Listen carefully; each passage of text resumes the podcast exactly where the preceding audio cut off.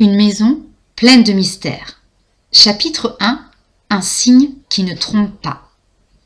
Depuis une bonne heure, tous les membres du club de la main noire étaient plongés dans leurs devoirs du lendemain. Un silence parfait régnait au tranquilloport. Faute de bonbons, Émile mâchouillait le bout de son crayon en jetant un regard rêveur à travers les vitres grises de poussière. Crac entendit-il tout à coup. Salim venait de casser une noisette pour son écureuil. Mes anges euh, Mes anges, fit Émilie. Comment ça s'écrit déjà? Ça dépend, dit Adèle. Si c'est de nous que tu veux parler, tu l'écris en deux mots, avec un S à la fin, car bien sûr on est tes anges.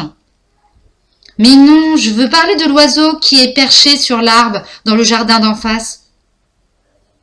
Ça alors? C'est incroyable Il se mit à frotter la vitre du refaire de sa manche. Félix émergea d'une multiplication pleine de virgules et de retenues. Mais qu'est-ce qui se passe? Il y a quelqu'un dans la maison vide de l'autre côté de la rue. Aussitôt, le reste du club de la main noire accourut à la fenêtre. Salim se hissa sur la pointe des pieds.